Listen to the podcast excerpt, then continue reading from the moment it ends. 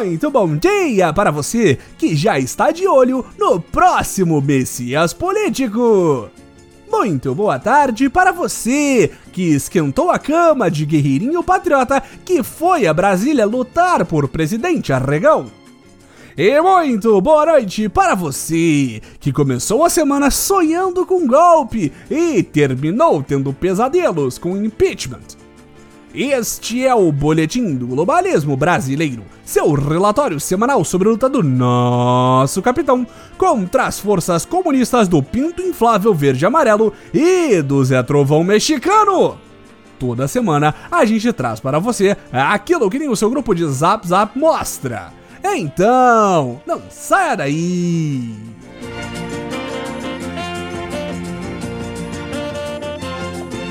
E assim veio e se foi o glorioso 7 de setembro, no qual 86 milhões de patriotas, segundo meu zap, foram às ruas de todo o Brasil para gritar por sua liberdade por meio de cercear a liberdade alheia.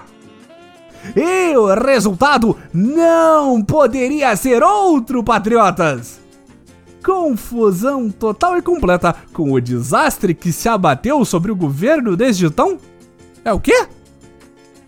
Mas vamos começar pelo começo. No dia 6 de setembro, também conhecido como segunda-feira passada, nossos bravos guerreiros e irmãos das estradas começaram a chegar em Brasília para se concentrar à frente da Praça dos Três Poderes os homens e mulheres de bem já chegaram lá dispostos a romper barreiras, inclusive as que a Polícia Militar de Brasília tinha colocado mal para isolar o local. E a prova de que a razão está do nosso lado, ouvintes, é que a polícia não disparou uma bala de borracha ou bomba de gás lacrimogêneo sequer como faz corretamente com professores comunistas que reivindicam um salário minimamente decente. Nós só queremos a cabeça de Alexandre de Moraes. É pedir demais? Mas o show começou mesmo no dia seguinte, na gloriosa data Logo pela manhã cedo, nosso mito sobrevoou Brasília com um olhar sério de um homem fazendo tratamento para calvície que olha o topo da cabeça e pensa: será que dá para tapar esses buracos? Há quem diga que se esperava entre 1 a 3 milhões de manifestantes na capital do país. Quem quer que tenha feito essa previsão estava claramente louco de patriotismo. Mas sejamos sensatos, ouvintes. Como sabemos que os verdadeiros patriotas sempre defenderam o distanciamento social, muitos membros da seita, digo patriotas, resolveram ser responsáveis e ficaram em casa para não contaminar os milhares de idosos que estavam indo derrubar o comunismo. Em vez dos 3 polibilhões de manifestantes esperados, apenas 50 mil apareceram para garantir a segurança sanitária. Uma atitude totalmente alinhada com todos os protocolos de segurança. Já em São Paulo, um contingente maior de idosos foram atrás de novas variantes do coronavírus, digo, foram apoiar o presidente e pedir a cassação do STF inteiro de uma vez. E é claro que, como todo bom fã de uma aglomeração de neofascista, nosso capitão foi lá cumprimentar seus adoradores nas duas cidades. Apesar de outras cidades como Rio de Janeiro também terem sido vítimas de protestos pró-governo, nosso ocupado Messias apenas discursou na capital federal pela manhã e na Paulista à tarde. Basicamente, os dois discursos foram uma Coletânea dos piores momentos do dicionário bolsonarista. Nosso presida falou que iria agir dentro das imaginárias quatro linhas da Constituição. Que Fox tinha que enquadrar Xandão.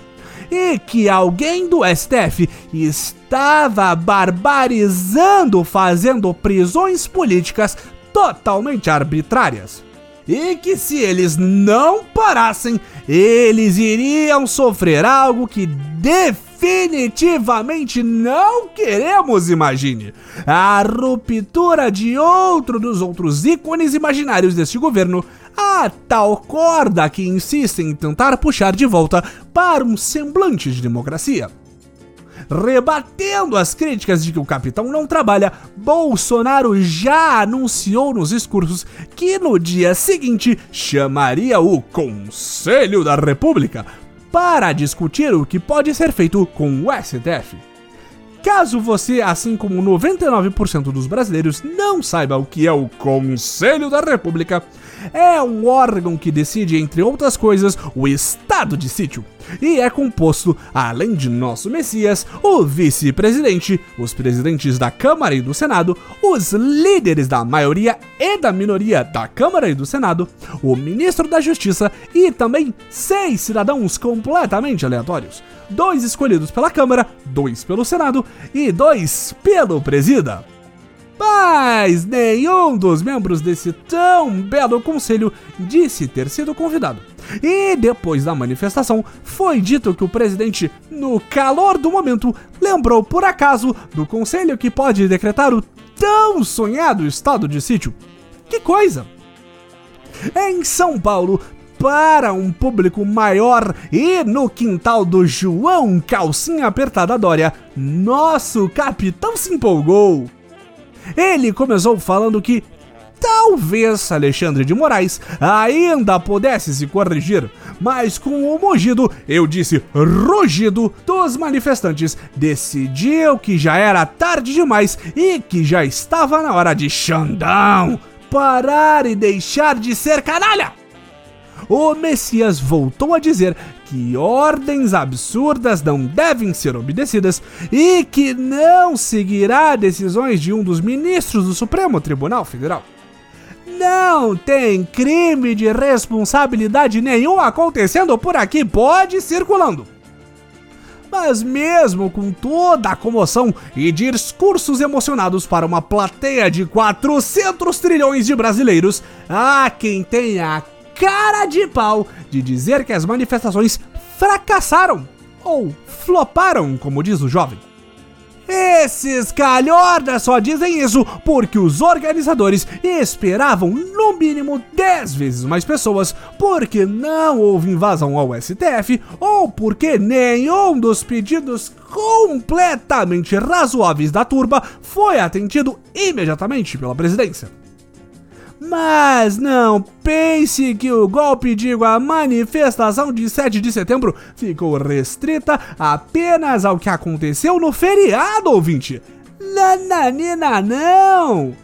Para fortalecer nosso presidente, o primeiro membro do legislativo a reagir ao furdunço foi o diminuto Arthur Lira com o olhar plácido de quem vê um trem vindo em sua direção em alta velocidade, Lirinha começou elogiando o público do patrão, dizendo que todos foram pacíficos na manifestação, permitindo que todas as vidraças de bancos continuassem vivas.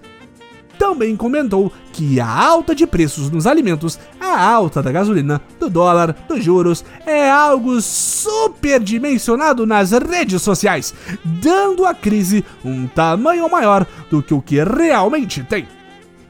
Muito bom saber que você segue firme e forte Bolsonaro, Lira Lira. Por outro lado, quem não gostou nada da manifestação e dos discursos de Bolsonaro foi Luiz Carlos Fox. Na abertura do Supremo na quarta-feira, o líder da corja de capas soltou mais uma nota de repúdio caprichadíssima, dizendo que ninguém fechará o STF e que não vai se render a ameaças à independência da casa, nem a intimidações ao exercício das atividades. Até parece! Fux ainda disse que descumprir decisões do STF é crime de responsabilidade que pode ser analisado pelo Congresso Nacional. Mas nós já sabemos, ouvinte, que esse tipo de crime não dá em nada, a menos que você seja a primeira mulher eleita presidenta do Brasil em alguns círculos comunistas que nós entramos apenas para prover vocês com informação e depois tomamos banho, dizem que Fuchs foi responsável pela multidão não conseguir invadir o STF nos protestos, ligando para os comandantes das Forças Armadas no dia anterior e cobrando que a PM impedisse a entrada dos manifestantes na Praça dos Três Poderes em uma grande conspiração com a PM, contudo. Continuando as apresentações de trabalho de casa, Augusto Aras, nosso querido Procurador-Geral da República, também resolveu dar seus dois centavos sobre os acontecimentos. Mas ele resolveu ser mais alinhado com Lira e com Bolsonaro por consequência. E chamou as manifestações de uma festa da democracia muito pacífica. Isso mesmo, Aras! Nada como uma multidão completamente pacífica pedindo a destituição dos ministros do STF, AI-5 e intervenção militar para comemorar o Dia da Independência. Mas a reação que mais surpreendeu o povo brasileiro foi a dos caminhoneiros nas últimas semanas já havíamos falado do movimento organizado por Zé Trovão, que planejava fechar Brasília e parar o país até que senadores destituíssem não apenas Xandão, mas todo o STF e implementassem o voto impresso e que toda a imprensa aproveitasse e viesse a público dizer como Bolsonaro é o mais viril dos presidentes do planeta Terra. Como esperado, alguns caminhões chegaram até Brasília e ficaram lá durante o feriado. Só que esses guerreiros das estradas continuaram na Praça dos Três Poderes na quarta-feira, quando todo o país já estava voltando ao trabalho como se nada tivesse acontecido. Durante o dia, os caminhoneiros começaram a bloquear estradas por todo o país e ao fim do dia, a movimentação não patrocinada pelo agronegócio nem por nosso capitão Motoca já impedia a passagem de carros em 17 estados. Coincidência? Achamos que não, patriotas! Tudo parecia estar seguindo como plano anunciado por Sérgio Reis antes dele ser convocado pela polícia para dar explicações e negar tudo. Mas aí, como que pelo puro suco de insanidade de quem consumiu muito rebite durante a madrugada de quinta-feira, vídeos começaram a pipocar nas redes sociais de caminhoneiros comemorando emocionados, dizendo que o presidente havia declarado tal estado de sítio. Mas parece que a estratégia de delirar uma ruptura democrática não funcionou, patriotas. Veja só vocês. Se o choro de alegria durou uma noite, a desgraça chegou pela manhã quando um suposto áudio do presidente Jair pedia que os caminhoneiros desbloqueassem as estradas imediatamente. Como assim? Estaria o mito dando as costas aos seus seguidores? Não é possível, patriota! Como não havia vídeo, era impossível saber se aquela voz era a mesma do presidente ou de um farsante. Por conta disso, alguns caminhoneiros até foram enganados e dançaram a Macarena por horas sem fim, depois que um segundo áudio surgiu pedindo que eles fizessem isso. Só pararam quando descobriram que o segundo áudio era do único botafoguense vivo, Marcelo Adnet. O clima de desconfiança perdurou e até mesmo Zé Trovão, que anda foragido, apareceu para exigir a confirmação do presidente. E ao longo do dia, o presidente saiu de seu castelo de cartas e se encontrou com os caminhoneiros, ocasião na qual ele repetiu o pedido de desobstrução isso foi demais para o poderoso Thor dos caminhões, que divulgou um vídeo dizendo que o movimento dos caminhoneiros não é por Bolsonaro, e sim pelo Brasil. O youtuber de caminhão também disse que foi encontrado pela Polícia Federal no México, mas que não vai se entregar porque não é criminoso e porque na verdade ele só estava de férias enquanto o país derretia. Infelizmente, depois da regada com os caminhoneiros, o que vimos durante a quinta-feira foi o presidente dando para trás da Revolução Patriótica. Depois da dita regada, o suposto mito disse que a China, a China, patriotas, era um parceiro comercial fundamental para o Brasil. Estaria o capitão ele mesmo se tornando um comuna? Teria ele sido assassinado e substituído como a metaleira Avril Lavigne? Não sabemos. Uma desconfiança é que ele esteja sendo manipulado por forças ocultas. Corroborando a tese, na tarde de quinta-feira, um apavorado Bolsonaro desenterrou o caixão de seu antecessor, o vampírico Temer, para conversar no Palácio do Planalto. Desse encontro, inclusive, saiu uma carta pedindo desculpas pelo vacilo e dizendo que o pecado de Bolsonaro foi ser patriota demais e que ele respeitava todas as instituições igualmente? Não é possível, patriotas! Será mesmo que o mito está nos traindo? Seríamos nós os cornos da vez? Nós só sabemos que com as eleições chegando é preciso arranjar outro patriota para nos defender. E talvez, apenas talvez, seja a hora de apostar em outro outsider, tão outsider que está no México. É a hora de apostar no Patriota Zé Trovão!